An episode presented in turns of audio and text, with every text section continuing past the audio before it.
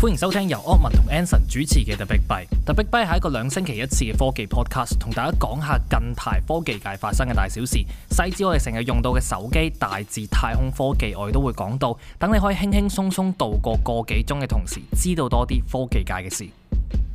今集我哋要講下 Google 啱啱發布嘅 Pixel 5A 啦，Samsung 嘅 Galaxy Z Fold 3同 Z Flip 3，仲有 Galaxy Watch 4。我哋對呢啲啱啱新發布嘅產品有啲咩睇法呢？講完呢啲 gadget news 之後呢，我就講下近期一啲因 Apple 而起嘅爭議。今集又會係好多好多唔同嘅內容俾大家聽。即刻開始今集嘅 The Big Byte。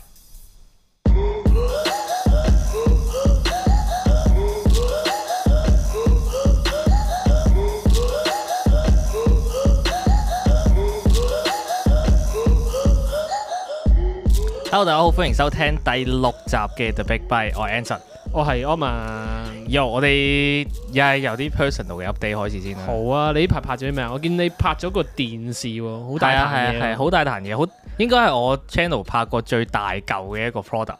就係一個 Sony OLED 電視。嗰部電視二萬幾蚊啊！哦，但係電視誒，即係靚嘅電視都係呢啲價。係，啊，但係同埋好佢靚再咯有啲再 high end 啲大部啲嘅 model。係啊，即係佢嗰五十五寸係兩萬幾蚊，但係如果你變咗六十五啊、七十七寸咧，就去到七八萬咁哇樣好嘅 level 好貴嗯但係真係好貴靚嘅。你第時會唔會買部貴嘅電視咧？我覺得如果我放自己屋企嘅，我係會嘅，係嘛？即即即一夜轟落去咁啊，買部貴啲用耐啲。都係都係唔錯嘅一個選擇。跟住仲 review 咗部 Panasonic 嘅 S Five。嗯誒，我有睇喎嗰條片。嗰部機係真係幾抵嘅喎，係啊即即佢萬零蚊即呃誒 A 七 three 嘅價錢，跟住又拍到十 bit，又做到一百八十 FPS 咁樣。佢係超越晒，即係佢純粹講個拍攝嘅規格係超越晒 A 七三咯。係啊，不過衰在 auto focus 啊，永遠都係咁樣嘅 Panasonic。呢個不嬲都係攝影界自己會笑嘅一樣嘢咯，即唉係一講起 Panasonic 就就係係自動對焦， autofocus。上網有一首歌咧係笑呢樣嘢嘅，係咩就就係笑 Panasonic 嘅 auto focus 咁搞咁弱智啊嘅。係好好笑嘅。咁我誒、呃我呢排我上兩個禮拜就出咗 MSI 嘅一部 laptop 嘅 review 啦，咁啊，好似上一次 podcast 都有講過。 上一次有冇講唔記得咗我喎？都唔記得啦。但係總之佢就係一一部佢嘅 selling point 就係一部好似 MacBook 嘅 Windows 嘅 laptop，係真係似嘅嗰部嘢係。係真係好似嘅。咁啊，同埋即係 MSI 咧，以一個 gaming 嘅 brand 嚟講，佢啲即係佢啲 design 嘅 artistic 係又做得唔錯，係咯，係即係喎簡約好多比起其他嗰啲即係電競呢樣嘢 brand 又係 surprising 喎，即係本身係一個好電競嘅嘅 brand 嚟。我冇見過佢啲好電競嘅機係點樣。哦，就真係好電競啦，即係哦 RGB keyboard 啊，之後厚身好多啊，跟住好大個 fans 啊嗰啲咯，哦佢同 Razer 有啲似，即係個 brand 嘅定位。係 Razer 係係嘅 Razer Book 又係好簡約嘅設計。佢哋已經基本上都競爭對手啦。哦，大家都係電競嘅一啲啲龍頭啦，咁樣啦， 幾好啊！Razer 唔係 MSI 同 Razer 都可以揾我噶。係嘛係嘛？你都有興趣做一啲電競嘅，唔係我有興趣做一啲呢一類 laptop。其實好多嘅電競嘅產品嘅 review 係冇乜人做嘅，因為難話攞到機咯，好似喺香港。係嘛？哦唔知如果啊有興趣叫 Anson 去 review 都話可以揾佢啊。係啦，yeah，誒講起我哋 shout out 緊就 shout out 埋我哋 個 IG。 IG 其實我哋係我哋每一次完 podcast 嘅時候都有 shout out 我哋個 IG 個個 account 嘅，咁就係好似冇乜人理咁樣，我哋就放喺前面啦。係啊咁咁我我哋個 IG account 咧就係 at the big byte dot podcast。個有 the- 有 the 啲 big- 翹口啊，係因為 IG 唔俾我用 the big byte 我就咁，我唔知點解。係咪已已經攞咗啊唔？係我 search 過冇人用呢、個呢、個 username 㗎，但係佢就係唔俾我用咯。哦，我哋之後都有啲有啲 story 係講唔俾人用啲乜嘢，不過之後再哦講。係啊係啊 係啊係啊，咁誒、你有即係大家有興趣就去 follow，或者大家有啲誒、story 呃 suggestion 都可以去 follow。啊係啦。 DM 同埋我哋每每集有新出嘅嘢咧，我哋都會喺我哋 IG 嗰度 update 係。啦，我哋會 update 得盡量密啲啦。係啦，咁大家就唔使 miss 咗我哋新嘅 podcast 啦。係啦，好啦，我哋今日都幾多嘢講喎。其實係嗯啊，今日個結構同平時有少少唔同。係，啦，平時咧就係、可能誒、break 呃之前就有三個獨立嘅 story 啦，然之後就落一個大嘅 topic。咁今次咧就斬開咗 gadget 同埋唔 gadget 嘅，係啦，啊前半 part 就係 gadget 類嘅一啲新聞同埋有啲 update。咁後半 part 咧就係、好唔知點解我哋好似好針 對 Apple，係最後一咁啱嘅兩個 story 都關 Apple 事係啦嘅，就而係有咁樣咁啱其中一個有關香港事，咁所以係到時可以即係大家可以聽到後尾嘅時候就留意下，好，我哋講咗 Pixel 先。係啦，我哋講咗啲輕鬆啲嘅係啦 gadget 嘅嘢先咁咧，誒、我哋上次 podcast 就同大家講咗佢哋，Pixel Six 係 Pixel Six 啦，Google 誒 pre announce 咗 Pixel Six 啦，咁但係突然之間咧，佢又彈咗部 Pixel Five A 出嚟喎，係唔啦，知點解。即係我都唔係好明嘅 Google，你啱啱先 announce 完部 Pixel Six 嘅時候，跟住你走嚟走嚟推出呢一部嘅 Pixel，係咯，你 Five A Pixel Six 又有乜嘢？又自己研發嘅 chip 啊，有呢樣嗰樣啊，跟住大家等緊呢個 Pixel Six 啊，跟住 Here you go a Pixel 係啦，我 Five 俾部舊嘅嘢你先，我俾部上一個型號嘅嘢你先。但係嗰部嗰部機係真係同誒上年推出嘅嗰部 Pixel Four A Five G 咧，basically 係同一部機嚟嘅。幾乎一模一樣，佢 嘅 spec 好似啦，都唔係好似添。我覺得即係九成係一樣嘅，咁但係佢個價錢就平咗。嗯，咁上年 Pixel 4A 5G 咧，呢個咁弱智嘅名咧，個價錢就四九九美金，即係三千美啦。嗯，啊跟住今年咧就四四九美金，咁約翻港紙就係三千四蚊，即係三千五蚊，係三千中，咁係平咗好多嘅。係呢誒個價錢其實係非常之吸引，係啊，因為佢你諗下，佢個鏡頭同 Pixel Five 一樣，佢張 chip 同 Pixel Five 一樣，係但係 Pixel Five 係賣緊七八百蚊美金噶咯，係，不過佢少咗個鏡頭嘅，同埋唔係用係嗰隻少咗個嗰隻鏡 chip 啦，應該頭係唔係啊，係同一張 chip 嚟㗎，同一張 chip 添，哦係啊，七六五 G 啊，係同一張 chip 嚟嘅，嘅。所以係少個鏡頭，但係主鏡頭同埋 Ultra Wide 一樣，我有個 theory 啊，佢咪 Pixel Five 有某啲嘢賣唔晒咧， 咁啊塞埋落部 Pixel Five A 賣咗佢先，之後我先出 Pixel Six 啦，係咪有啲咁嘅仲賣有唔啲賣咁得嘅感覺啊嗱，？其實我覺得以佢價錢嚟講咧，即係用賣仲用七六五，係係應該會賣得出嘅，同埋應該都賣得幾多下嘅，但係但係。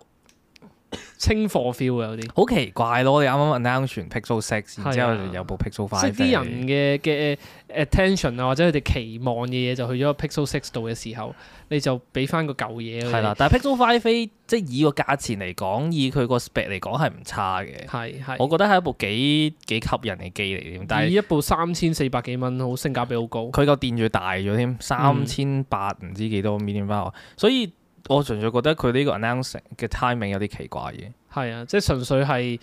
即係嗰、個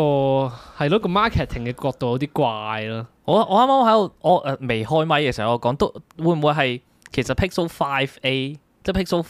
出 Pixel Five A 同出 Pixel Six 嗰對 marketing team 係兩條 team 嚟嘅，跟住大家就哎呀冇溝通到已 經係咯，點解你唔將佢抌埋落 Pixel Six 嘅 line up 出個低階再再中價版啲嘅 Pixel Six 咧？係咯，我真係唔知即即係其實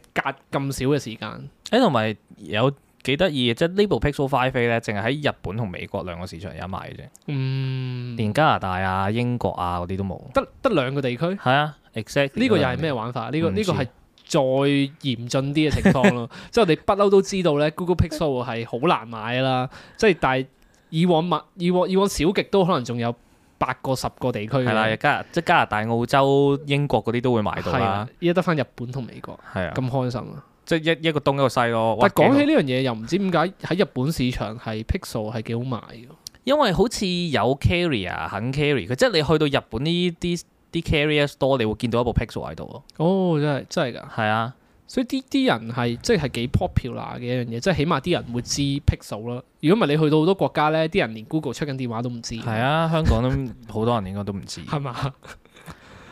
幾幾奇怪嘅呢個點。咁好啊，係咯，遲啲再抌埋 Pixel Six，我都叫做期待呢部機嘅，咁所以啊，都第時都去我哋，我諗我哋都會 review 下呢部機，積極有機會嘅時候安排 review 啊，係啦，希望 希望有一啲 Google 嘅員工聽到呢個 podcast 之後，就安排一啲嘅 testing unit 俾我有哋，陣時我哋 review 一部機都唔係我哋話事。係即係有時候你再過咗嗰嗰陣除的話，更加唔會有人想睇。係啦，你俾部機我都唔知點樣同你 review。好啊，跟住就講下 Samsung 啦。嗯， Samsung 上個禮拜就出咗一大堆嘢啦，咁我哋講手機先啦。咁 Samsung 又出咗 Galaxy Fold Three 同埋 Galaxy Flip Three 啦，正正式地推出咗。咁咧誒講 Galaxy Fold Three 先，就係嗰部二九啊，嗰部二九機。熱狗中間揭 開嘅，係啦，咁嗰部機咧嘅價錢咧就係嗯一千七百九十九蚊美金，即係約翻做港紙咧就萬四蚊港好紙，乸貴。 應該係 Samsung Line Up 入邊最貴嘅一部機。係誒唔係喎，唔唔上年喎係咪再貴啲啊？唔係啊，因為佢哋每一年咧做 Galaxy Fold 咧，都有一個同 Tom 乜乜 Q 啊嗰、個嗰個名牌叫咩名啊？哦，我我唔記得 Tom 乜乜 Q 嘢啦，我知你講邊個，係嘛？我知你講邊個，即係會會有部 special edition。係啦，有一個名牌版嘅機，嗰部就再貴啲啦。嗰部先係 Samsung 旗下最貴嘅一部手機，呢、個就叫做平民啲嘅機，萬四蚊。唔係咁 spe special edition 唔計啦，不嬲好啊，都。咁唔計 Special Edition，你 One Plus 嗰啲都有啲咩 McLaren McLaren 嗰嗰啲啲 special edition，講下個 spec 啦，咁佢咧誒今年就出邊個 mon 咧就係六點二寸嘅，又係啲好奇怪嘅比例 mon 啦，唔知廿五比九定唔知乜 Q 嘢啦，跟住入邊個 mon 咧就係七點六寸，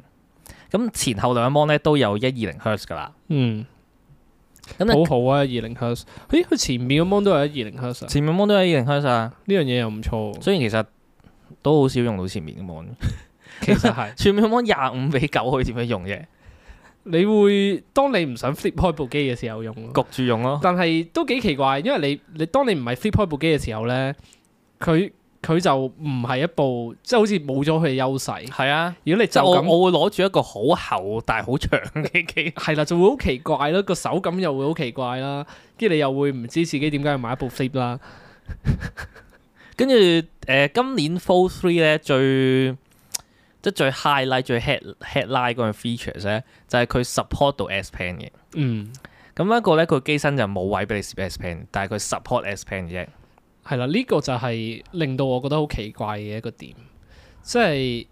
嗱，我哋之後就會講到即係未冇未啦，或者可能唔馬 lens 啦、note 啦嘅嗰個系列啦，咁佢又會 support S Pen，但係佢又冇位俾人擺 S Pen，咁即係代表佢又取代唔到 note，嗯，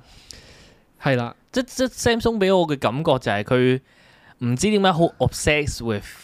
佢啲旗艦機可以用到 S Pen，但係其實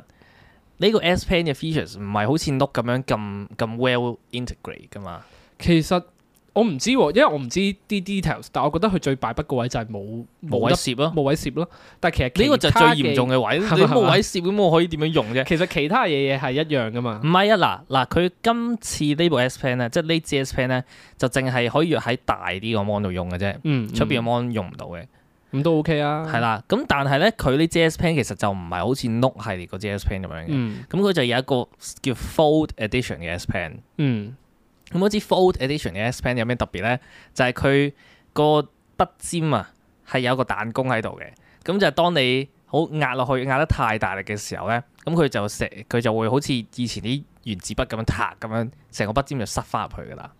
咁啊，等你冇咁容易，冇咁大機會會刮花個 mon 或者整整爆個 mon 咁樣啦。係啦，即係你越用力嘅時候就會縮少少，縮少少咁樣。唔係啊，應該係過咗某一個 threshold 佢就啪咁樣縮翻入去。 好突然咁拍啊！佢英文個名好搞笑，叫 retractable tip，係啊，真係 retractable 啊嘛佢。咁咁好笑。咁但係咧，嗱呢一個 Edition 嘅 S Pen 咧，佢係一支 passive 嘅 stylus 嚟嘅，嗯，即係你即係佢支 S Pen 本身冇電啦，係啊係啊，咁你你要掂到個 mon 佢先要 register 到你掂到個 mon 啦。咁、但係佢有另一個 Fold Edition 嘅 S Pen Pro 嘅，咁係嗰支咧就係 active 嘅 stylus 嚟嘅。我想問 active 係好用好多啊嘛。 active 誒、你有多啲唔同功能，因為佢係其實係用 Bluetooth 連接噶嘛。嗯，咁同埋佢有啲唔知乜 Q sensor 啦，你 high 落個 mon 度，就算唔係掂到都好，佢都會有個 cursor 咁嘅東西喺度。嗯咁係會好啲嘅，即係譬如可以用嚟做藍牙 Rebo 影相啊咁樣之類之類。哦，誒，我想問 note 好緊要嘅一個 feature feature 係嗰支筆係插口電噶嘛？嗰支筆係插到電嘅，嗰支筆係你攝入去嘅時候你就插電。係啦，咁你依家如果你 full，就算你買咗一支 active 嘅 S Pen 都好，係喎，咁點插電咧？另外差啦，但佢都係 Type。點樣另外 C 啊嘛，咁我支筆咪好粗咯。佢後應該係 Type C 插電㗎。係啊，咁嗰支筆咪好粗咯。我唔知喎，即 係唔係？但係我諗佢同你 Note 嗰支 S Pen 應該差唔多嘅。碌嗰支 S P 唔會有個位俾你放到 USB C 啊？我唔知喎，我冇攞過唔上手。會啊，唔會啊，因為佢好幼噶。嚇啊！唔知啊，呢個我之後再 check 下。係總啦之就係有啊咁但係一你個你依家係分開叉電啊嘛，係啊如又果多咗一個步驟。冇錯冇錯，同埋呢兩支 S Pen 咧，就算你 Pro 唔 Pro 都好啦，你都係要分開買嘅，係，係即係你冇得，就算你萬四蚊都好，佢都唔會俾支 S Pen 你。嗯。咁就係、就係、呢個就係一個誒、呃一個其實我想問一問啲 S Pen，因為因為我比較少接觸呢 S Pen 嗰嗰類嘅產品啦。嗯，佢佢係佢係分幾多款 S Pen 嘅咧？即係我我我呢嗯 look 嘅 S Pen 係咪可以攞過嚟 fold 到用？唔唔得唔得唔得唔得。哦。誒，嗱，佢如果講緊淨係講緊呢個 Fold Three 啦，佢嘅 S Pen Pro 咧，你係有個 switch 係可以淨係，即係佢有兩樣嘢可以揀，一係一一個 toggle 就係其他 S Pen supported 嘅 device，另一個 toggle 就係 Fold 咯。 O K，嗱，其實如果你話 S Pen 有幾多種，其實係有好多款嘅，因為 S Pen 嗱，首先 Note 系列有支 S Pen 啦。咁我知支 S Pen 就好有攝落去機身嗰個啦。嗯係啊係啊係啊，跟住 Samsung 嘅 Galaxy Tab 又有一支 S Pen 啦。咁我支 S Pen 就粗啲嘅，咁佢都係有個磁石位俾你吸住，啊好似 Apple 係 Pencil 啊係咁樣啊係嘅。啊，咁跟住咧，佢嘅即係而家 S 廿一系列又有一支 S Pen 啦。嗰支就係我唔知嗰支同 Galaxy Tab 係咪一樣，嗯，但嗯因為我冇拎上上手試過，只係當係兩款先啦。然之後再有唔知係咪再有多款啊啦，就係、Samsung 嘅 notebook 嗯都有 support S Pen 嘅。係咁咯到底到底係有幾多種喺入邊 咧？所以我唔知所以呢樣嘢 有 有啲 confusing 嘅，即係譬如我依家有部 Galaxy Tab 喺我度啦，咁我我我有支所謂 S Pen，咁我買部 Fold 翻嚟用唔用到咧？用唔到咁佢又 support S Pen 嘅喎， support Fold Edition 嘅 S Pen。係啦，即係即係會有少少，誒、有啲混淆喎。咁我買我本身用緊 Note 嘅，我轉嚟個 Fold 嘅，咁我你嗰啲 Note 嘅 S Pen 係用唔到嘅。 OK 係啦。咁依家又要另外買，都好似成成千蚊㗎嘛支支筆。如果 Pro 嘅話，可能要咯；係啊如果唔 Pro 嘅話，可能平啲嘅，係啊，都係咯，但係佢又唔包埋嗰下有啲。萬四蚊都唔包 Note 啫。 Note 係包埋啊嘛，嗰時 Note 一定包埋，如果 Note 唔包埋，你都係咯你你都都唔知做 乜。有個窿喺度咁。係啦，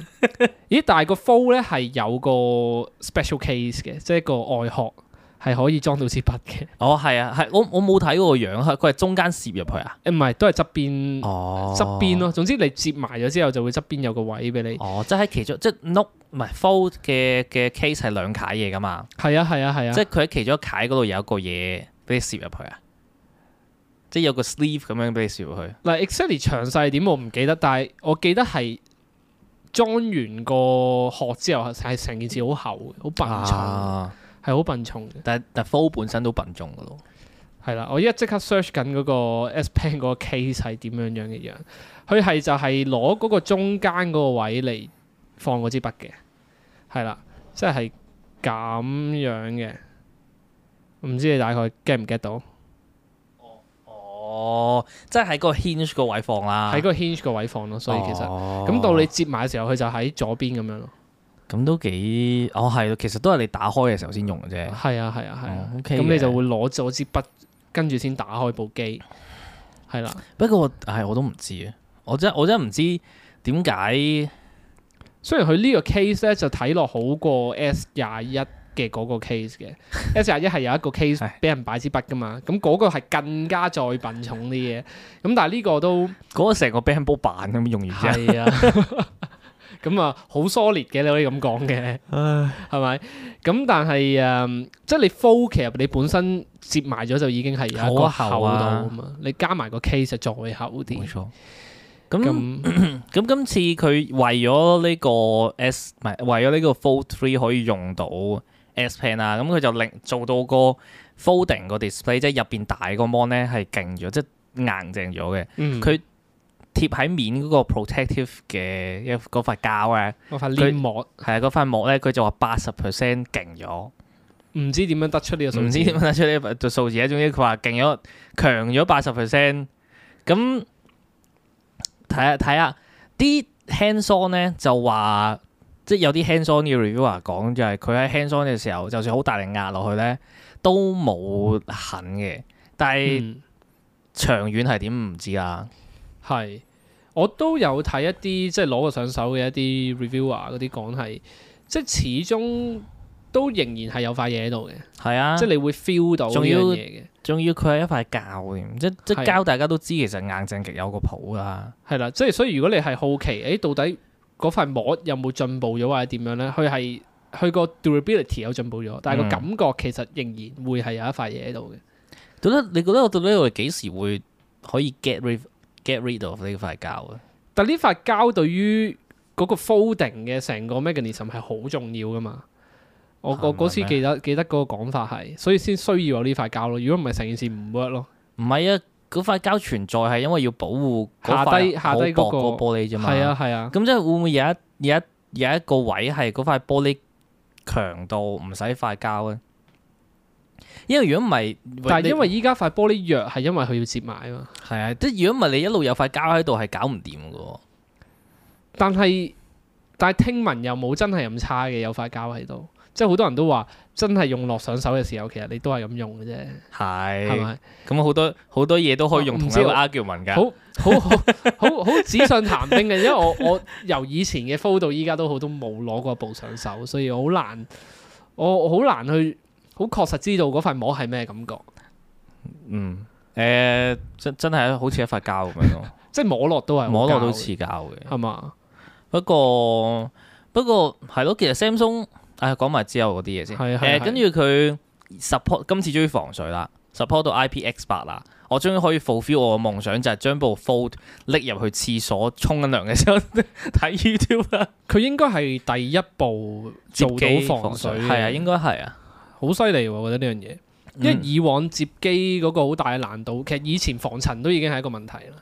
即係第一代嘅 Fold 嘅時候咧，嗰嗰時就係話你當你不停開山開山嘅時候咧，嗯就有會啲嘢有入咗啲去好易入咗去噶嘛係。啦，跟住第二代就多啲毛毛定唔知係乜有多啲乜毛鬼嘢毛咁樣等啲塵冇入去。唔跟住係今代係防水都做埋，唔係啊，其實嗱，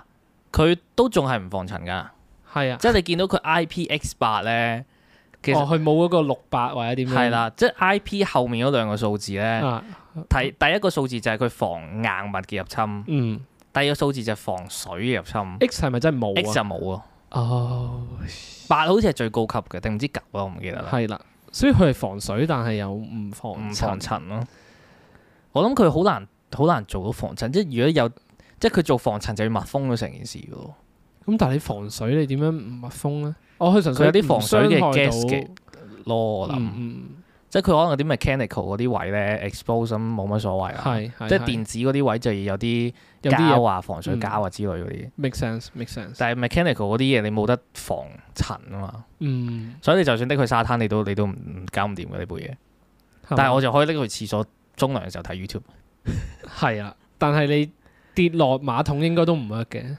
唉，我因都為其因為實鹹水。係啊，我我我唔明點解大家會成日跌個電話落馬桶喎、即係我嗱男仔其我實就好易明嘅啦，喎，即係係啦，你屙下尿，你男仔男仔嘅姿勢屙尿咁樣 啦，一路撳住電話。但我未試過我屙緊嘅時候用電話，即係有啲乜嘢咁緊急，你要企喺度，一手攞電話，一手攞條 J 咁喺度屌，點解咧？唔知喎，或者屙屎咯嗰啲，即係咁都係屙屎你唔嗰會啲跌落馬桶，點解屙屎會跌落馬桶咧？正路你都係跌去前邊嘅係咯啫啊唔知啊咁，但係大家好中意用呢樣嘢嚟作為一個標準，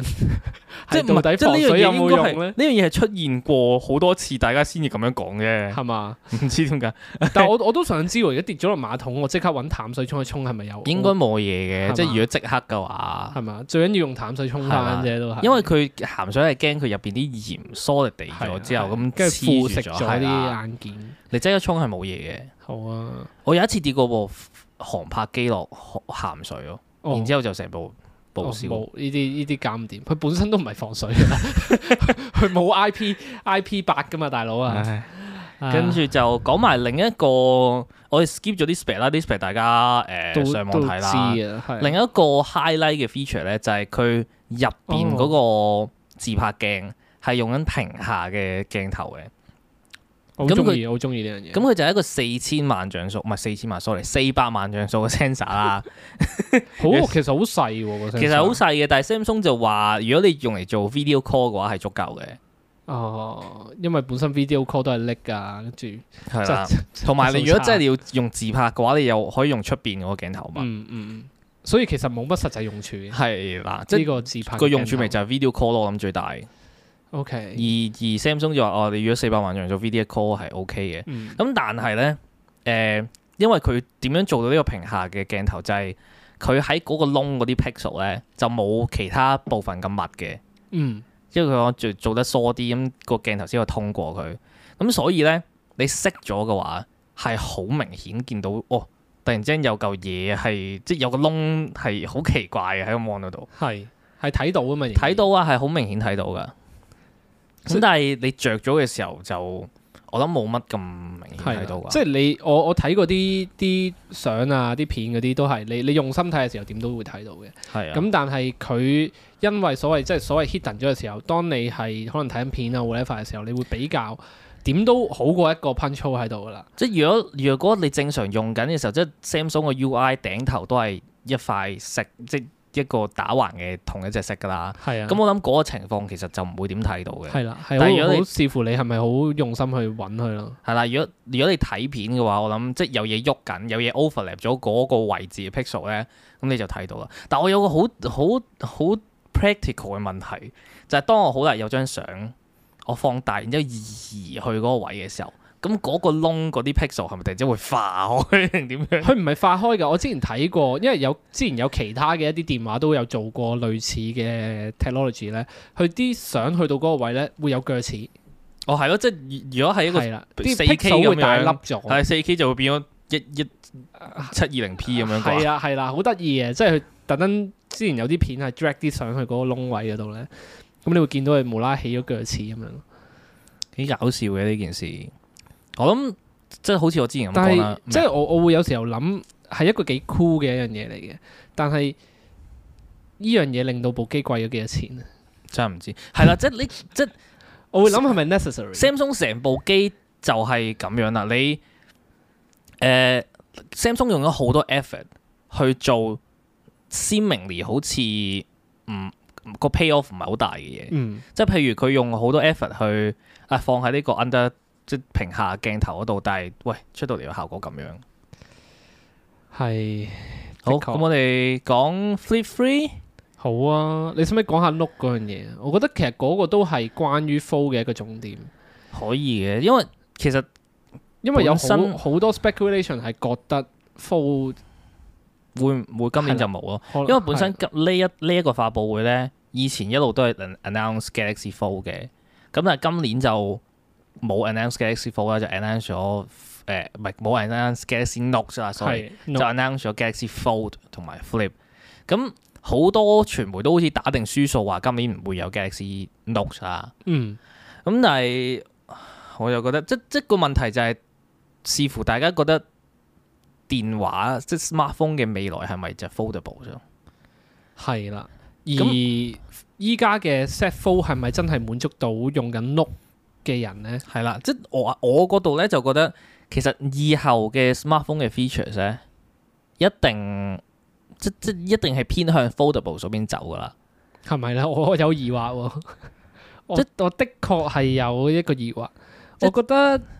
係咯，係咪需要咁大嘅 mon 咧？定係我需要大 mon 嘅時候？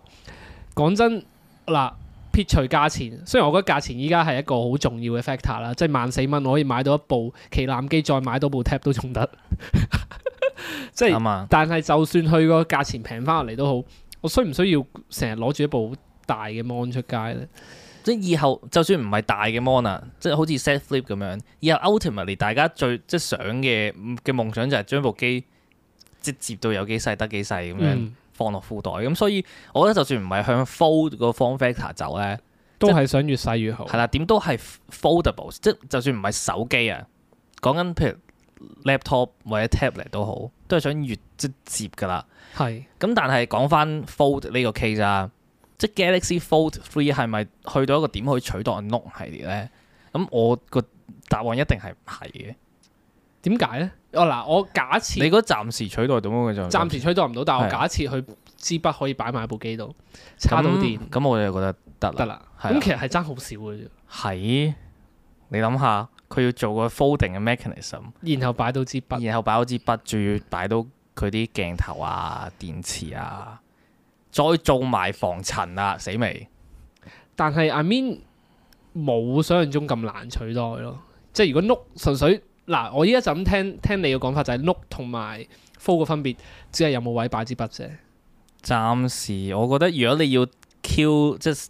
Which is 點解今代 Fold 令我失望嘅其中一個位就係冇位擺個支筆，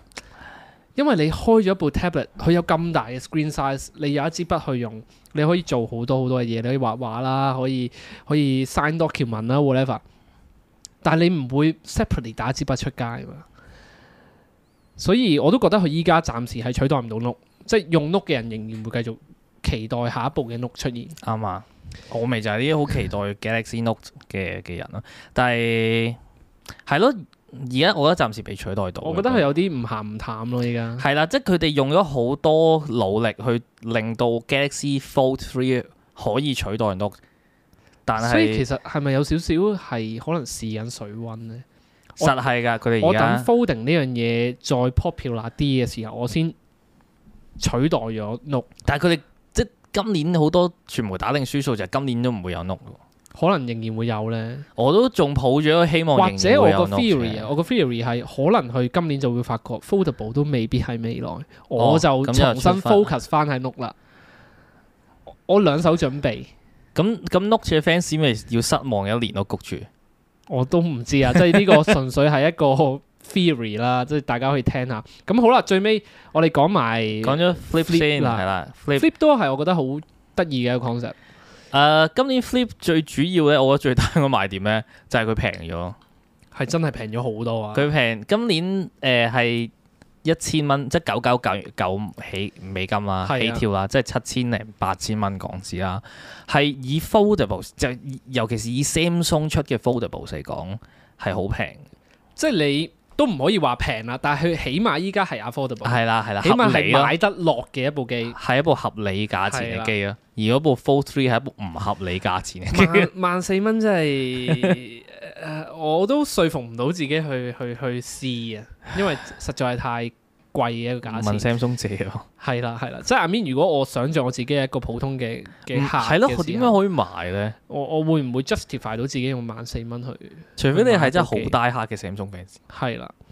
Flip，但係 Flip 呢個價錢咧，即係七千零蚊嘅嘅港紙嘅起跳價咧，我覺得就可以納入做一個 affordable 或者可以 justify 到自己去係買啦嘅一個價錢。仲要佢有好多 fold 嘅一啲優勢，例如佢有防水啦，嗯例如佢又係用緊 Snapdragon 八八八啦，跟住誒、呃另一個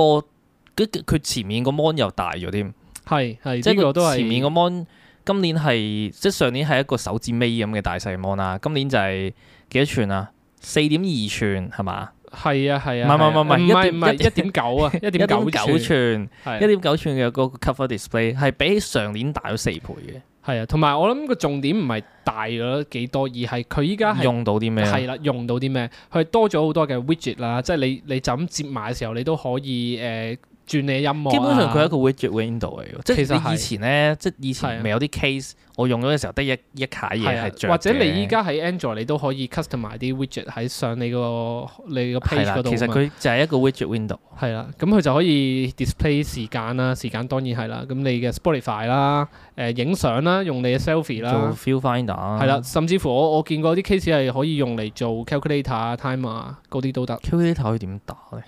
撳篤篤篤咯， 即係快手咯，係啦，咁 time 啊呢啲又係方便你，譬如你煮飯啊 whatever，係，咯，我唔使打開個 mon，係啊，所以即係佢個 mon 前面個 mon 又大咗，即係 cover 個 mon 又大咗啦，又有防水啦，嗱然之雖後然最雖然平咗添，係我都想講嘅嘢，雖然佢大咗，但係我都仲係覺得好細。係細㗎。佢我諗佢 cover 即係個 cover display 個個個原意就唔係想取代，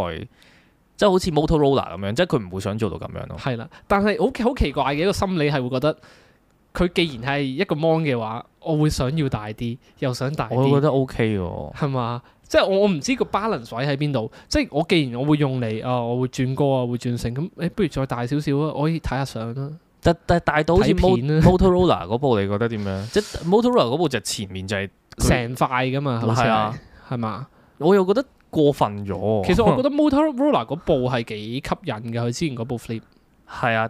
我唔知佢仲有冇 update 新嘅嗰部，係有啲唔同嘅，同埋同埋其實 Flip 同埋 Fold 呢個 concept 到依家都唔係淨係 Samsung 做緊㗎啦，係啊，其他即係好都多公司都做幾緊，小米係咪做緊？我唔知啦。小米有啦，小米之後好似 Sharp 嗰啲都都有出 Sharp 係過一啊間好有趣嘅公司，我哋有機會再講。係啊， 咁啊跟住就我另外想即最尾臨放 break 之前想講講 Galaxy Watch 嘅，咁、嗯因為 Galaxy Watch Four 即今年就有兩個 model 啦，Galaxy Watch 同 Galaxy Watch Four Classic 啦，咁最大分別就係 Classic 有個即實體轉嗰個 bezel 啦，嗯咁但係最 headline 嘅 feature 咧，即 Galaxy Four 咧就係佢 Galaxy Watch Four，sorry，佢就係用緊第一隻手錶用緊誒同、Google 一齊研發嘅 Wear OS Three。嗯咁但係咧，你一開着個手錶咧，你係會發現其實佢個作業系統個 UI 同 Tyson 係冇撚分別嘅，係㗎， 因為佢嗱佢 officially 咧就話佢 run 緊 One UI powered by Wear OS Three。哇呢啲又係好好捉蟲喎呢啲咁咁即係話，咁即係話以後 Wear OS Three 係可以俾俾啲廠商自己 custom 有一個 skin 喺度，係咪咁樣嘅嘅暗示咧？咁就唔係，因為以前 Wear OS Three 係就算你乜嘢廠商都好，你都係同一個樣噶嘛。係，但係啊係而係家啊有呢樣嘢嘅時候，係咪即係以後啲廠商可以自己 custom 有一個界面係揾揾喺 Wear OS Three 嘅？因為佢基本上佢話就話係一個 Wear OS Three 嘅手錶啦，但係佢所有嘢都係 Samsung 嘅。但 Sam- 係佢同 Android 嘅 integration 有冇有冇改有冇勁咗啊？定係點樣誒、咧？你都係最好用翻 Samsung 機咯。嗯哼，即係譬如你啊，你可能用第二啲 Android 機，你要用嘅話，你要 download 誒、Samsung 嗰個 Galaxy Watch 嘅 app 啦，然之後再 download 翻 Watch Four 個 plug in 啦，然之後仲要好 Q 多嘢要搞㗎。 OK，所以你你就覺得唔係即係同都都係一個 Samsung 嘅 OS 係啊，啦即係佢都係一個唔係可以即係唔可以咁講係啊 Samsung OS 嘅， 但係係一個即係 The Verge 有一個好嘅標題就係冇錯，佢係一個 Google 嘅 OS，但係呢隻錶仍然係一隻 Samsung 嘅手錶， OK，係嘛？因所為以佢係 Samsung customize 過或者佢哋 tweak 過嘅一個一個 Google OS 係啊啦，Wear OS Three，因為佢你個 Voice Assistant 又係用 Bixby 啦，啊啊，跟住個 Payment System 又好係 Samsung Samsung 喎 Pay 咁好啦， Samsung 喎，聽到呢啲字眼，啊乜叉都係 Samsung 噶，即係 Bixby 呢啲已經好好 Samsung。所以其實我咁去去去 Wear OS 嗰個點喺邊度？啊即係 Google 嗰個點啊多喺邊度？多咗啲 Google App 咯，即係個 Wear 即係呢隻錶終於可以有 Google Map 啦，咁樣咯。 I see。即係你你諗下，我本身個期望個點就係、我我可以睇下到底呢個所謂嗯，咁新嘅 Wear OS 係點樣嘅樣嘅時候，啊頂你嘅 Samsung 就整個 One UI 喺度，佢唔係 suppose 同 Android 十二嗰個咩 design 啊？冇啊，嗰完全冇嗰跟樣到，係嘢係有 integration 嘅咩？嗯完全冇跟到，冇跟到嗰個 design language 咯，吓？哦，全個我以為 Wear OS 個重點就係會會有嗰種即係 Pixel Six 嗰種 vibe 啊，即係佢咪 sell 嗰個 Android Twelve 啊？失望嘅點就係佢冇咯。嚇仍然都係一種好 Samsung 嘅表，所以我諗如果即係大家真係要知道 Wear OS 到底個中係個 design 啊個 UI 係點樣咧，要等可能之後啲手錶，可能科數出嘅表，又或者 Google 自己出嘅 Pixel Watch 啊，流傳咗好耐啦，唔知幾時出，亦都唔知會唔會出啦。係咯，即係 Google 同 Samsung 嘅關係，我又覺得好啊而而家係好奇怪啊，係好微妙嘅一個關係嚟嘅。即係又好 friend，但係又係兩間唔同嘅公司。我哋上次 Pixel Six 嘅時候講 Tensor 嗰張 chip 咧，其實 Tensor 張 chip 係 based on Samsung 嘅 design 嚟嘅。係啦，只係誒 Google 加咗啲嘢落去咁樣，所以係好奇怪嘅。而家佢兩個公司嘅 dynamic 即係我淨係講譬如 watch 呢樣嘢，咁佢哋誒佢哋可能第時兩個都出 watch 啦，即係手機又係啦，即係其實 suppose 係 competitor，但係佢哋又 work 得好好好好 close 嘅。咁所以呢個係一個乜嘢嘅關係咧？即係可能兩 Google 嗰隻標又係行 Wear OS，Samsung 嘅標又係行 Wear OS，就兩隻標用起上嚟個樣係完全唔同。係啊，好想知佢哋呢個合作到底最後會為呢個市場帶嚟啲乜嘢？可能就係想一齊打到 Apple 咧。係啦，我諗我諗呢個當然係一個大嘅計劃啦，即係兩個聯手聯手 connect 其實好嘅其實好 dream team 噶喎，你諗下一個 software 一個 hardware，係啦係啦，但係始終都係兩間兩間好唔同嘅公司，所以我又唔會放太多嘅寄望。即係個個理念係咁樣，個理念就係我最強嘅 hardware 配最強最嘅強嘅 software software，係啦。咁但係係咪真係 integrate 到咧？好明顯呢個 case 就唔係啦，係啊啦，即係係啦 Samsung 都仲係自己有自己嗰套嘅。係啊，即係有好多背後 logistic 嘅嘢或者公司嘅一啲嘢係要兼顧，始終唔係同一間公公司啊嘛。好啦，我哋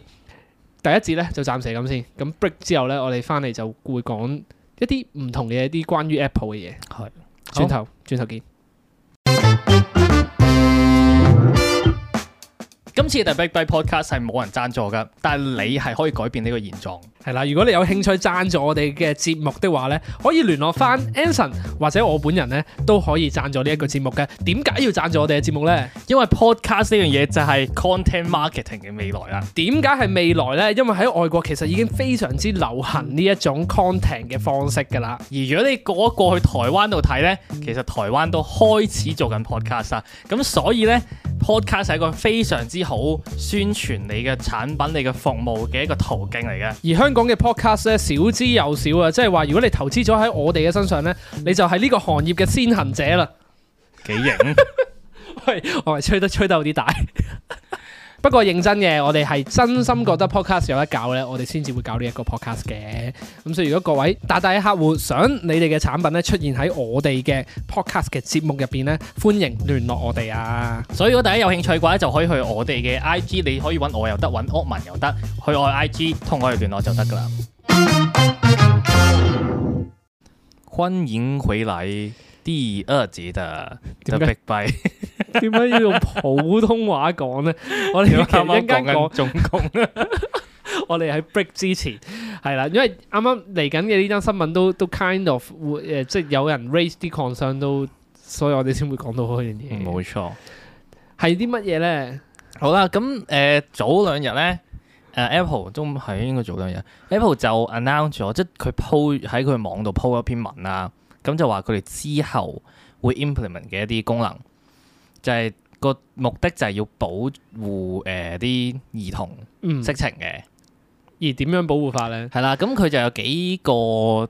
唔係幾保護兒童色情，係一係就對抗兒童色情 Sorry，一係就保保護護兒兒童童。免受兒童色情嘅 material。 你呢個 係負負得正嗰啲 friend 嚟嘅。咁啊 OK 唉好啦，佢最主要其實有兩步嘅，第一步咧就係、關 iMessage 事。咁如果你你係一個細路仔啦，誒十三十 under 十三歲或 under 十五歲，你部機你部 iPhone 係 set 咗 parental control 嘅話咧，咁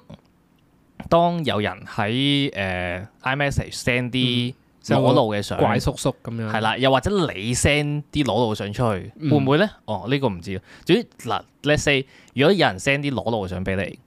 咁首先一 send 出嚟嗰下，嗰張圖你係唔會即刻睇到嘅，嗯咁佢就會 blur 咗先嘅。嗯咁跟住你撳落張圖度嘅時候，佢就會同你講啊，呢、個係 sensitive 嘅 information，即係 sensitive 嘅相片啊，你係咪真係要睇啊？嗯。咁如果你就你係十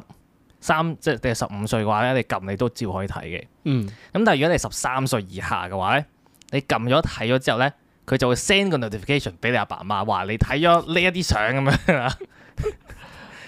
我覺得 OK 嘅呢、個，係啦呢、個，因為你始終部手機就係 set 咗 set 咗家長模式啊嘛，嗯，係啊，同埋佢所有嘢都係 within iMessage 去進行，咁係啦，所以都要咁所以都好 make sense。即係譬如你而家去 IG 或者你上 IG，有時候有啲陌生人 send 嘢俾你啊，佢都會問你你係咪要繼續睇啊？佢會 blur 咗先噶嘛，有時有啲圖嗰啲。我真哦係唔識嗰啲人啊。係啊係啊，佢會 blur 咗先。咁我覺得又 OK 喎，即係或者你 YouTube 啊，依家都會自己 sense 到，哇畫面太多肉色啊，我就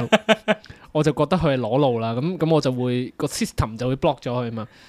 咁我覺得佢喺 iMessage 入邊做呢樣嘢又 OK 嘅，即係唔有係，但係冇但係但係重點係嗱，即係呢一個係即我啊，我哋一陣會講埋另一個另一個元素啦。呢一步咧，其實係係冇咁 invasive 嘅，對於對於私隱嚟講，但係佢都有 concern 就係、因為呢一個 scanning，即係誒、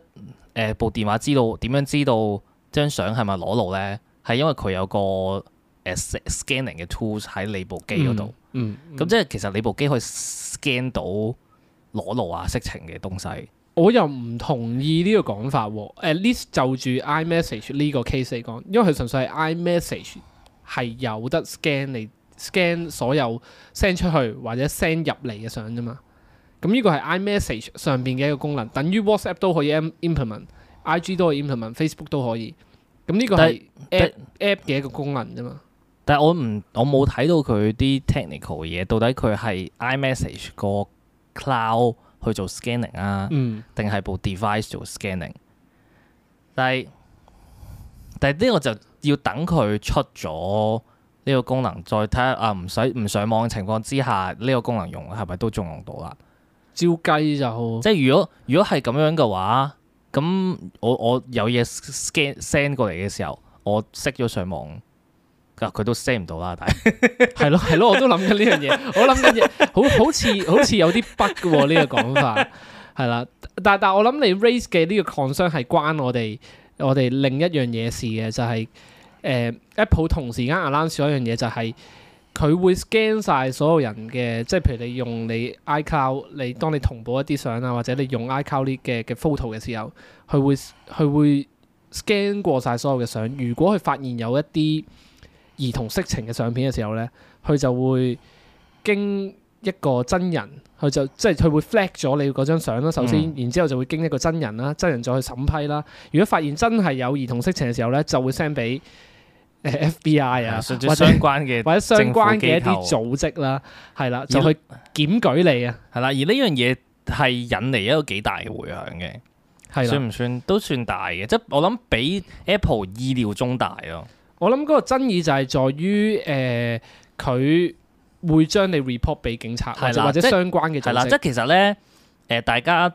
如果如果你而家第一日先聽到呢件事，sorry for ruining your your cloud storage 嘅一個一個概念啦，就一你你放任何相上 cloud storage，佢哋都會 scan 你啲相嘅，即係譬如你上 Google 放相上 iCloud 咁樣，就算佢唔係 scan 緊你嗰啲咩色唔色情啊。嗯，佢都會 scan 你個樣，先至可以幫你 group 到哦呢個係邊個邊個，呢個係邊個邊個咁樣。係啦，所以其實你任何過過去 cloud 嘅嘢，其實都會 scan 嘅。個重點就係佢 scan 完之後，佢會 report 你。係啦。我覺得重點係呢度。係誒、啦，咁但係我我我哋未今日未錄音之前，我哋喺我哋自己嘅 WhatsApp group 度講啦。其實其實 Apple 係 hold 即係道德上要挾緊你嘅喎。因為 suppose 呢樣嘢就係、就係、一個犯罪嚟啊嘛，一個大家都係啦，大家都同意係一個不能夠容忍嘅一件事情嚟啊嘛。但係佢就佢就用咗呢個嘢呢樣嘢做一個原因去去 scan 你張相再 report 你。係，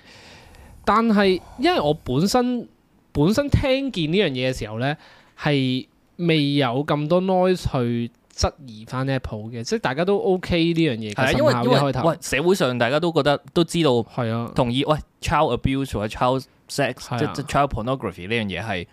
不能夠接受嘅總一件之我事就啦。唔可以俾啲撲街喺手機收埋晒啲係啦兒童色情嘅相哇啦。咁哇 Apple 好啊，大英雄啊咁樣，但係之後過多幾日咧，就有一個好大迴響。個迴響嘅點係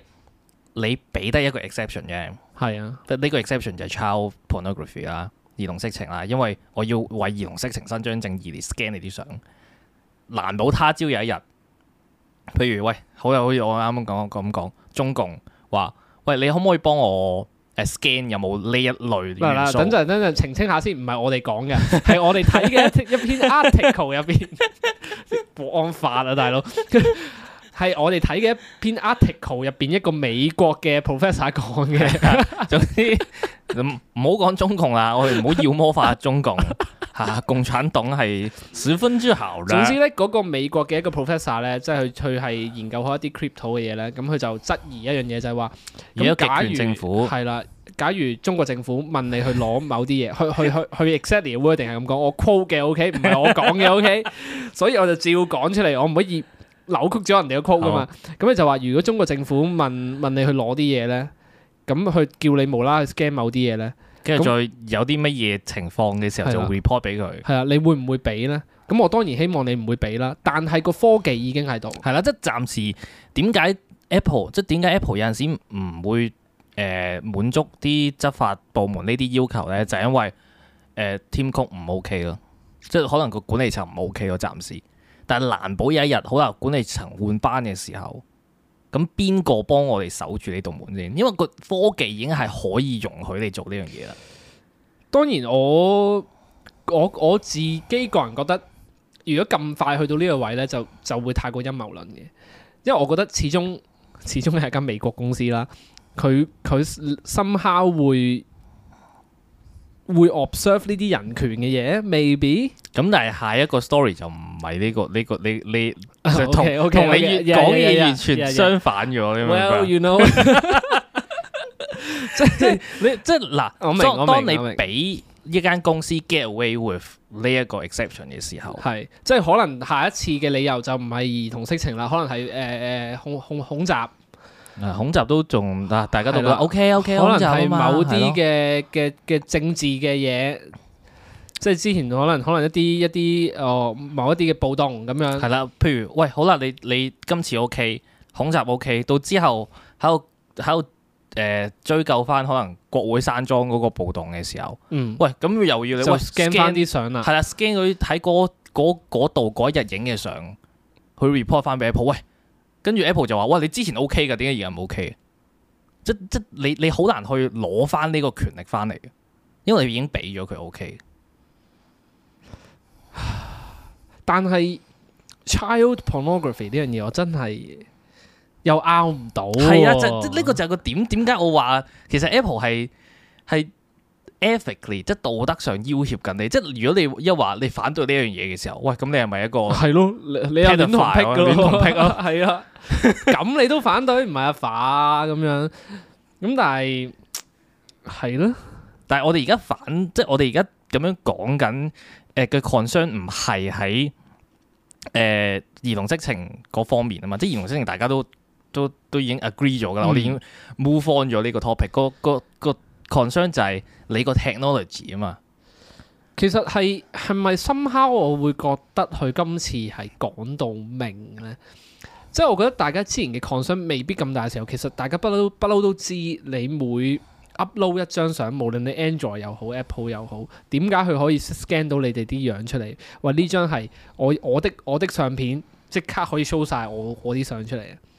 但係佢之前冇，即係之前個分別就係佢冇 specific 去 match 一個 database，而而家就有一個誒、呃、嗯兒童色情嘅 database，如果 match 到嘅話。就會 report 咁係啦，唔係就會 review 咗先。如果真 係就會 report 就會 report 啦。誒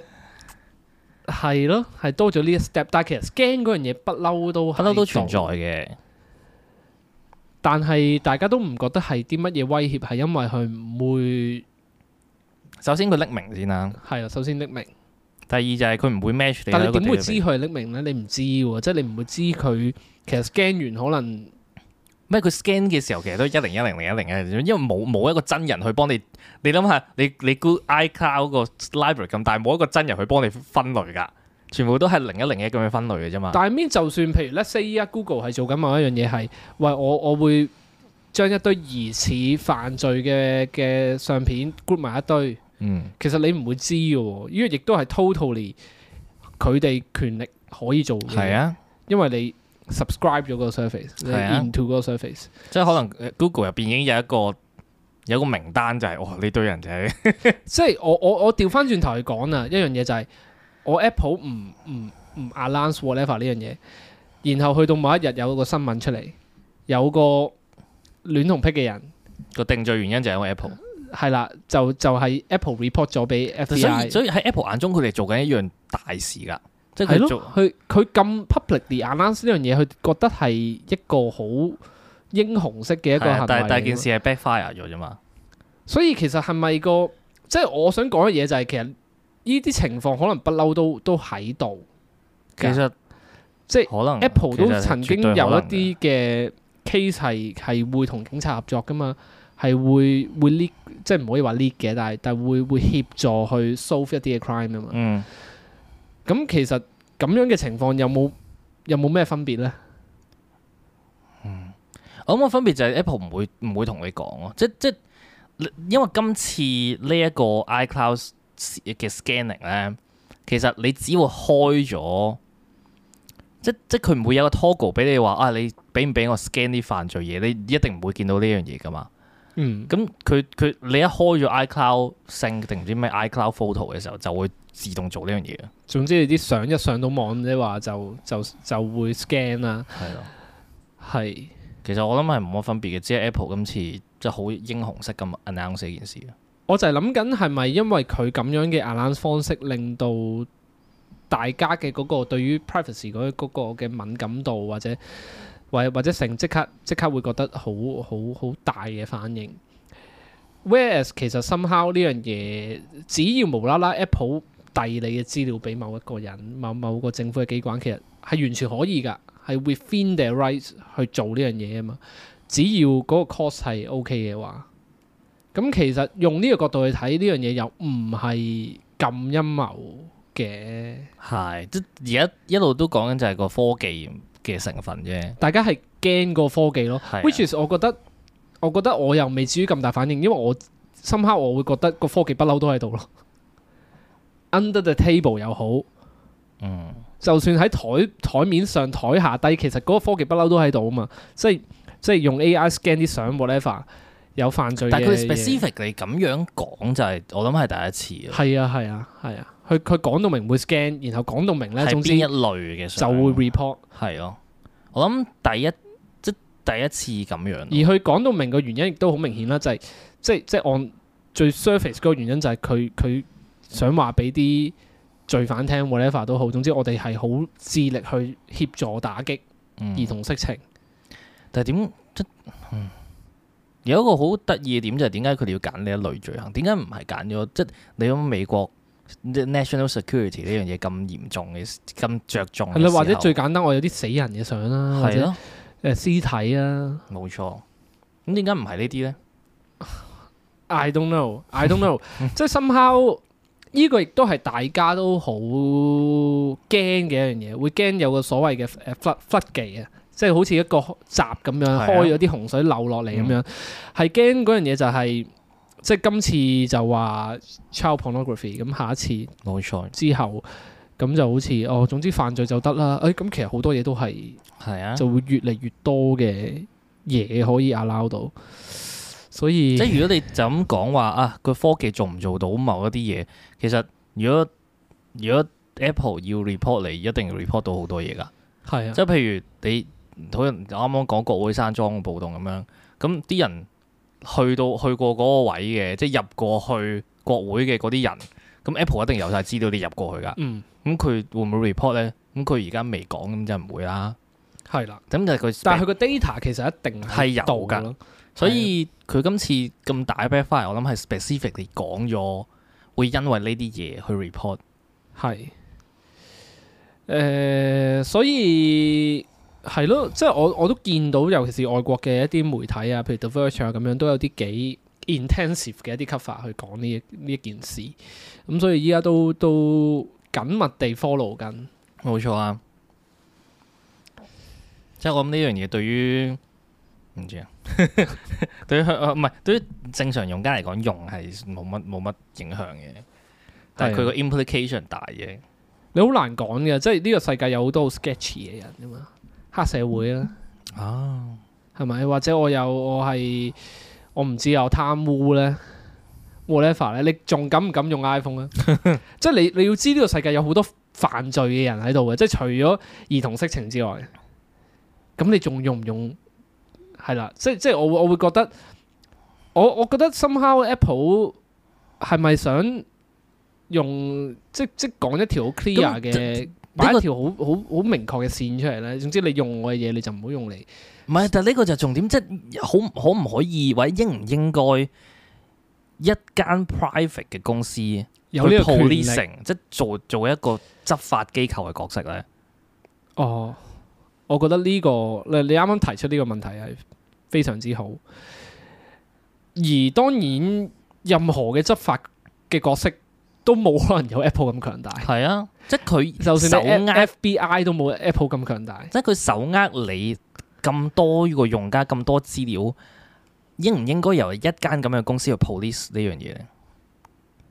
去監管呢樣嘢，係啊，所以我覺得呢樣嘢係會係遲啲一個好 ongoing debate 嚟嘅。嗯，即係當然大家都會再再我調翻轉頭諗啊啦，即係 Apple 作為一間咁大嘅公司，係咪有 一個社會責係啦任去打擊其罪實犯呢？兩邊都有得講。係啊，係啊。咁啊，anyway，我哋 下一個 topic 都係都 Apple。係 Apple，嗱，咁呢個咧就係我睇 The Verge 嘅時候咧，就無意中見到啊，無意中見到一樣嘢，就係 話 Apple 嘅一啲 engraving 啦，即係一啲雕刻嘅一啲誒服務，即係譬如係啊即你嘅 AirTag、 iPad 啦 AirTag、你 iPhone 嗰啲，全部都可以。 ，iPad 啊啦，係啦，都可以刻字落去啊嘛。咁咧就最近即係尋日咧十八號嘅時候咧就出咗一個 report 係由一間比利時嘅研究所出嚟嘅。咁嗰間研究所咧就分析咗一樣嘢咧，就係喺誒中國啦、香港啦、台灣啦，以至其他一啲嘅亞洲地區咧，有啲乜嘢字係唔刻得，係啦，有啲乜嘢係禁字，佢都好 specific 喎，好 specific 嘅。佢研究個對象都好 specific 喎。因為佢就發覺誒、呃譬如亞洲嘅某啲地區，特別係中國香港、台灣咧，誒、禁止咧係多過其他嘅一啲地方嘅，哦，係啦、咁佢就開始睇個原因啦，到底 Apple 點解有呢啲嘅？點解可以咁樣做啦？嗯點解佢哋會選擇咁樣做啦？咁我講咗嗰啲禁止係啲乜嘢先啦。OK，嗰啲禁止，咁佢嘅嗰啲禁止咧就分做唔同嘅一啲 category 啦。咁我哋有誒、呃即係喺呢個 report 入邊啊，佢將嗰啲禁止分咗類。咁佢有用類似 AI 嘅一啲嘢去做測試啦。嗯咁就大致嘅分類就係、誒、social 啦、political 啦，咁啊有啲係 racial 啦、嗯 ethical 啦，誒跟住有啲 technology 啊、people 啊等等嘅一啲嘢啦。嗯咁呃誒，譬如 social 喺香港地誒唔能夠印嘅字咧，咁佢呢度 list out 咗一個 example 就係戇鳩啦， 係啦，戇鳩係唔唔能夠印嘅一個字嚟嘅。咁之後我諗大家比較 concern 就係 political 嗰部分。咁咧喺 political 嗰部分咧，喺中國咧依家唔能夠刻嘅字咧就有四百五十八個嘅，喺香港就有一百七十七十四個，台灣係廿九個，咁啊日本啊加拿大啊美國係零嘅。嗯係啦，咁啊，大家都好 concern 啦。誒、因為我本身睇呢篇嘢嘅時候咧，咁都係純粹立一立嘅啫。咁覺得呢啲嘢都都應該，即係如果要報的話，其實應該好多香港媒體都會報過。嗯，咁、但係佢咁啱嘅呢篇嘅嘅 report 咧，就俾到好多個 sample 出嚟，係係，咦，原來香港唔忍得嘅係咩咧？依家你上 Apple 嘅官網即刻測試到嘅，我哋就啱啱係都試過，啱啱都試過。誒、雙普選係唔得嘅。嗯係啊雨傘革命係唔得嘅，新聞自由係唔得嘅。咁誒、呃譬如其他嘅一啲嘢啦，誒、呃法輪功啦，誒、孫春蘭啦，呢啲係唔得嘅。嗯， OK，咁誒，誒深烤喺香港咧，八九六四係得嘅，但係喺大陸就唔得嘅，喺大陸就唔得嘅。係啦，大陸係譬如政治呢兩個字都唔得嘅。 啊，深烤，咁我我都唔知 Apple 嘅呢個 filter 係點樣得翻嚟嘅。所以 我我聽完呢個新聞，第一個問題就係、大陸，我覺得唉算啦，大陸正常啊。香港點解呢？係啦，香港點解我連新聞自由呢四個字，即即係有啲係學係咯，呢啲好中性嘅字。首先第一個問題就係點解咧？第二個問題係邊個定嘅咯？而呢樣嘢係 Apple 嘅 self censorship，而呢樣嘢係 Apple 嘅 self censorship 嚟啊嘛。係咯，即即香港冇一條例係講到明你唔可以，譬如喂唔可以印言論自由、新聞自由，喂呢啲咁中性嘅字，而係啦，而呢個 report 咧，即係呢個比利時嘅 report，亦都講明咗一樣嘢，就係佢佢就喺度質疑咯，點解呢啲字係唔得？呢啲嘢係冇違反到香港嘅法律啦。嗯，誒呃冇冇呢啲嘅問題存在喺底下，咁點解你要 ban 咗咧？譬如你喺大陸，你可以話某一啲字眼係係啦違反法律，或者國家國家安全嗯 whatever，可能可能依家香港地都係國家安全啦 whatever。咁但係佢有呢個嘅質疑出到嚟，咁所以呢個外國嘅 re- report 都幾幾有趣嘅，即係咁尤其但係我是哋係第二即係我哋早幾集喺度講緊呃誒 AIO，即係 Google、Facebook 唔係嗯 Google 嗰嗰嗰堆公司咧，咁佢哋都有出過聲明，喂佢其實佢哋都驚緊一樣同一樣嘢嘅，就係但係佢就就會同誒、呃香港政府講，喂，嗰啲係我啲員工，你唔可以因為咁樣而而而告我啲員工。咁但係點解 Apple 係係咁我諗呢樣嘢有啲唔同，佢佢依家係一個自我審查啦，係啦？即係啦即一比較之下，Apple 相對地就好冇風骨咯。係啊，即係呢樣嘢亦都唔單止係係即即係所所以個 report 去 summarize 嘅一樣嘢就會覺得係反而係大陸嘅一啲禁止延伸咗落嚟香港，但係 suppose 香港係一個獨立嘅，即係 at least 喺 Apple 嘅角度都係一個獨立嘅營運呢個自區我啦呢呢一個自我審查係好係好不要得嘅，即係你諗下成件事個個流程係點樣？好啦，我行入一個 store，又或者我喺 online store 嗰度，我話我要印，喂真普選，我要真普選咁樣。Suppose 呢樣嘢係一個好 personal 嘅嘢，係啊，咁我要你即係你 offer 呢一樣嘢去印，即係咁你咁你咁你將哇、譬如喂我要真普選，你覺得係敏感嘅字啦，咁你就啊交上去問上面得唔得啦，而上面應就會有條友同佢講唔得，咁但喂咁點點解唔得冇人知，因為唔係咩標準唔得冇人知，嗱嗱，之前都有一單新聞出過嚟咧，就係、話有一個香港人啊陳生咁樣咧，嗯係係走去印誒、呃好似類似 Liberate Hong Kong 之類嘅嘢，啊咁個 system 上面係冇 ban 嘅，係係咯，啦，個 system 上面係冇 ban，但係之後係先有人打電話俾佢咧，就話呢個高層唔批或者 whatever 嘅一啲原因，就總之總之就唔印得，唔知呢個係一個即係以人嚟做標準㗎喎，係啦。但係依家嘅情況咧，其實我覺得係更加嚴重嘅，因為呢個係連個 system 自己都本身 preset 咗係呢啲字眼唔得。即係我我覺得係因為可能之前有人咁樣做過，然之後佢就加呢樣呢一個字落哦慢慢 blacklist 嗰度。慢慢加落個 list 度。好啦，喂，咁我我我要真普選 之前同喂，都唔係係咯，佢係係咯，雙普選唔得，真普選可能得喎，我唔知啊。係咯，即係佢個 report 入邊寫雙普選唔得，即係呢啲都算啦。咁新聞自由點解又唔得咧？做乜嘢咧？係啦。即係到底有幾敏感咧？新聞我都自由我都冇呢樣講事話我要新聞自由啊，或者我話新聞自由可恥咧，咁你又唔俾我新聞自由啊？我再講另一個例子俾你啊！我撇除香港、台灣，啊，台灣法輪功都係唔得。即係咁呢樣嘢有關台灣，即係我我即係佢可以係宗教原因定係咩原因我去唔知啊去 ban 咧？咁但係咁呢誒個宗教原因，我喺外國就 I love Jesus 咁樣點啊？嗱，又得啦，我就係唔知呢樣嘢到底佢係因為中國對呢樣嘢好敏感，或者 whatever，而哦嗱。而呢樣嘢點解會影響到台灣嘅嘅嗰個審查咧？而家我咁樣睇就就係覺得，因為中國即係因為 Apple 喺中國度貴，即即中即 Apple 好驚中國政府啦，因為佢要喺中國政府度唔中國度賣手機啦，咁所以即香港啊，即即 Apple 嗰啲嗰啲嗰啲人，即啲咩冇傳到落去香港、台灣嘅時候，咁香港、台灣唔準得罪老細，咁咪照咁樣咯，照 uphold 同一個 standard 咯。係係好係好唔 make sense 嘅一件事嚟嘅。都都幾多嘅，即係香香港唔能夠，即係我頭先嗰啲三鋪已經係都唔係好明點解。仲有冇仲有冇啲科技有冇啊？科你可以講科技我要睇下嗯份 report 先啊，因為都都份份 report 就冇一條好長哦嘅 list， comprehensive 嘅哦 list 嘅，佢就係講咗一啲嘅 example 出嚟咯。譬如誒、呃譬如 social 啦，頭先講啦，譬如台灣唔可以印嘅字咧係靠 筆，即係咁呢啲都都都有趣嘅，就係、嗱，但係個個有趣點係呢份 report 咧，喺 report 嘅最尾佢有講話，佢有 send 呢份 report 俾 Apple 睇嘅，嗯然後攞到佢哋嘅嘅嘅 response 啦，佢哋嗯有有翻一份嘅信俾翻呢一個嘅組織啦。咁大致嘅內容咧就係講話誒，佢佢就會講翻佢成個嘅審查嘅過程咧，就係由由一啲。佢哋自己嘅團隊或者當地嘅團隊去審查，到底有冇違反到當地嘅法律，同埋咧一啲嘅佢所謂嘅 cultural 嘅 sensitivity 咁其實咪即係自我審查咯。係自我審查啦。即啊係如果係你你 pass 咗當地法律 OK 嘅，但係你因為 cultural 或者嘅 political sensitivity 嘅嘢啦係而唔 OK 呢個字嘅時候，咁咪即係自我審查咯。係呢個咪就係自我審查嘅 textbook definition 咯。係係啦，咁但係當然佢佢冇直接講話係關政治事或者點樣啦，佢都會講㗎。譬如戇鳩點解唔得啊？因為佢覺得佢覺得呢樣嘢喺香港嘅 context 嚟講係一個 culturally sensitive sen- sensitive 嘅嘢咯。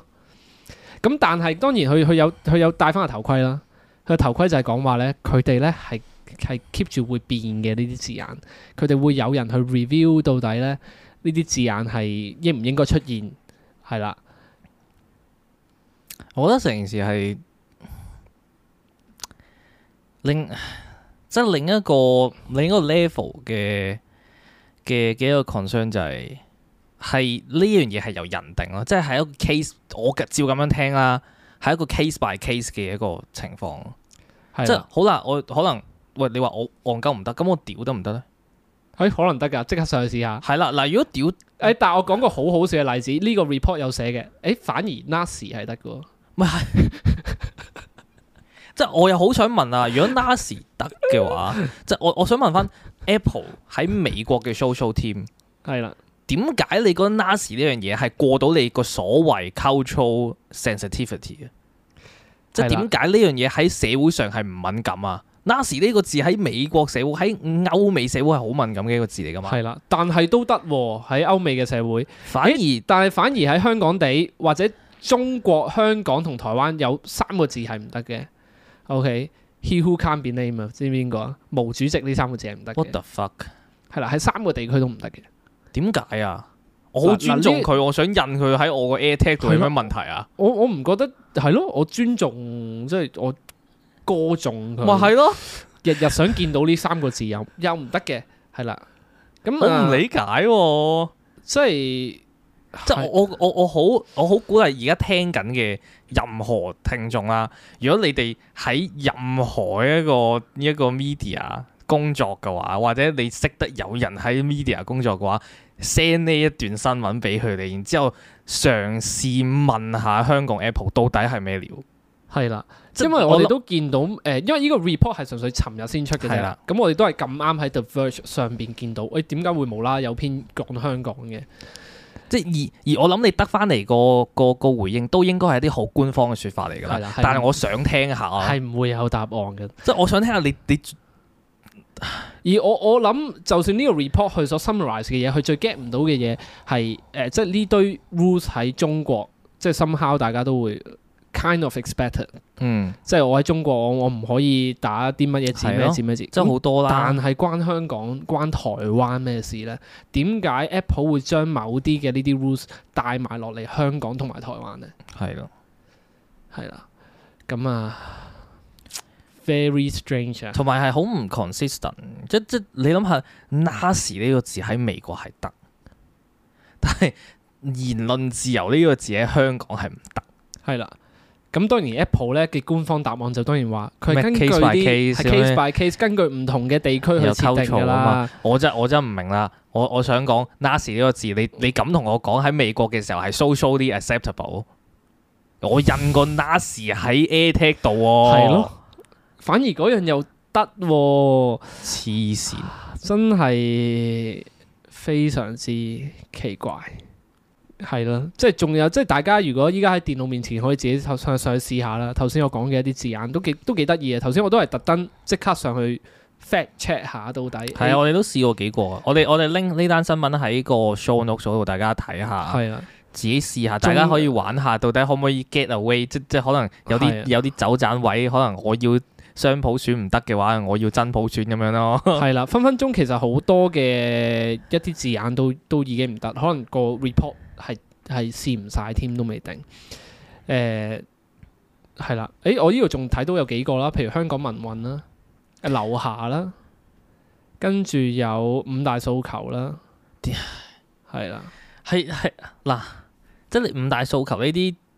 我我我都唉算啦。但民香港民運，即係一啲好鮮明而好中性嘅字。喂，如果好啦，我名咁啱叫樓下咁點算呢？唔得咯。啊，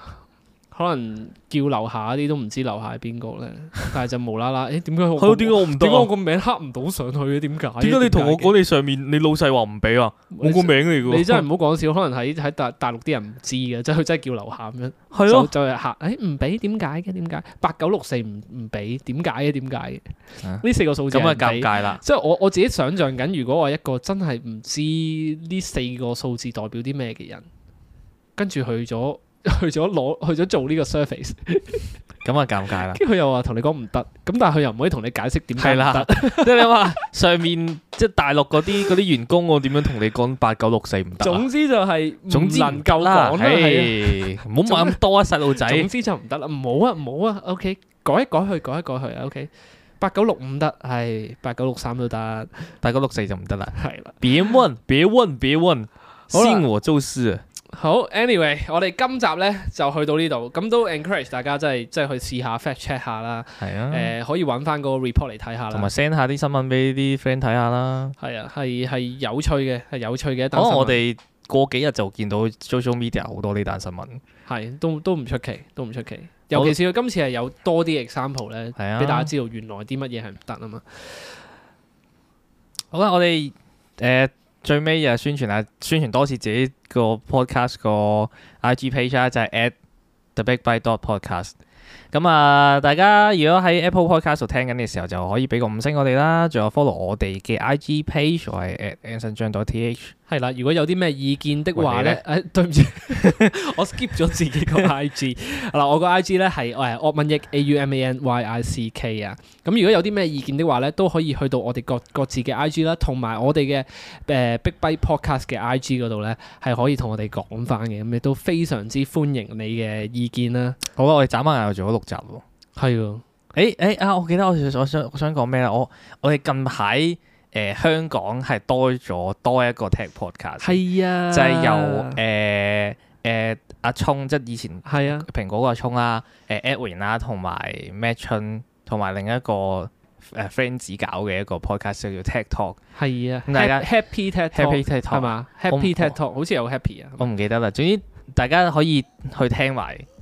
所以多啲人做 podcast，成係啊，個成個生態會開最心最啲緊要大家都都越嚟越多嘢可以聽啦，係啦，好似係 Hap- Happy Tech Talk 啊好啊， Happy Tech Talk 啊，係啊，所以但係呃我哋照擺埋條 link 出嚟，大家可以去，冇好錯似。係都係 Spotify、Apple Podcast 之類，應該佢同哋我佢哋哋好似開埋 YouTube channel，係啊，我哋冇開 YouTube channel，我哋難之後再算啦。好再啦再考慮下。好啦，第六集就去到呢度啦，好啊，我哋下集再見，下集再見，拜拜。拜